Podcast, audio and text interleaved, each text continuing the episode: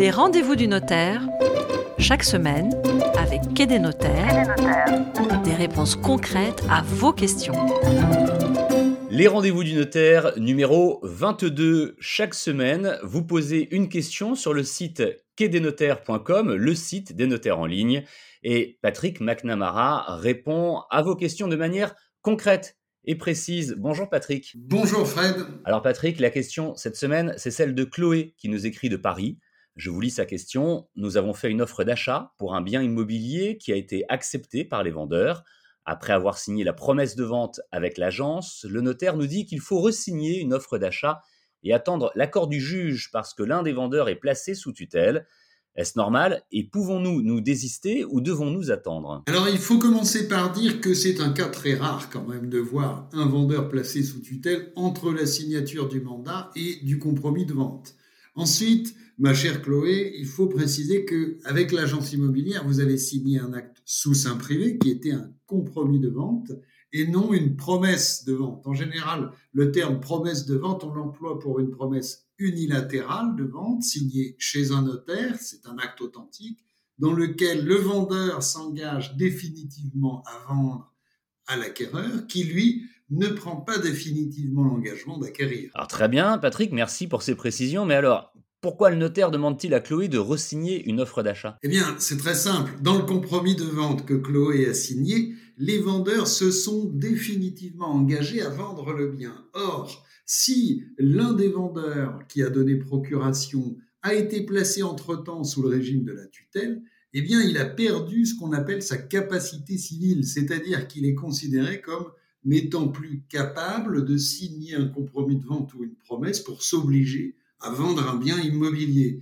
Il devra être représenté à cet acte par son tuteur, mais seulement après l'accord du juge des tutelles. En fait, le vendeur n'avait pas le droit de signer, c'est bien ça. Exactement. Si une personne en tutelle veut vendre un bien immobilier, eh bien, c'est le tuteur qui doit signer après l'envoi d'une requête au juge des tutelles demandant l'accord du juge. Et d'ailleurs, je le dis pour nos amis agents immobiliers, c'est le tuteur qui doit signer le mandat de vente également. Une précision euh, importante. Chloé Patrick vous demande également si elle peut se désister ou si elle est obligée d'attendre. Eh bien, dans le cas de Chloé, le compromis signé est irrégulier puisque l'un des vendeurs ne pouvait pas vendre. Donc, oui, elle peut tout à fait se désister, mais généralement, les démarches pour obtenir une autorisation du juge des tutelles euh, peuvent être finies en moins de trois mois ou trois mois. Donc, c'est pas très long. Je conseillerais plutôt à Chloé, si elle peut, eh bien, de signer la promesse d'achat et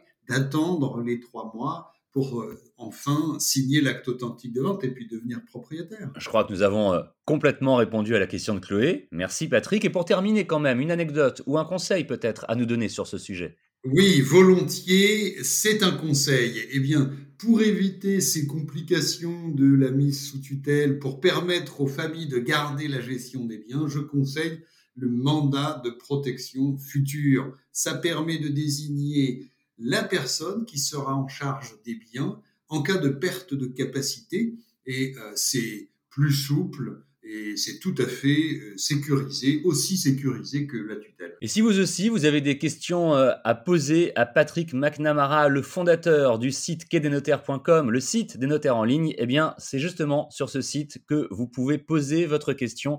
Et c'est ici, sur le podcast Les rendez-vous du notaire, que nous vous apporterons une réponse. Merci beaucoup, Patrick McNamara. À la semaine prochaine. À la semaine prochaine, Fred. Les rendez-vous du notaire, chaque semaine, avec Quai des notaires, des réponses concrètes à vos questions.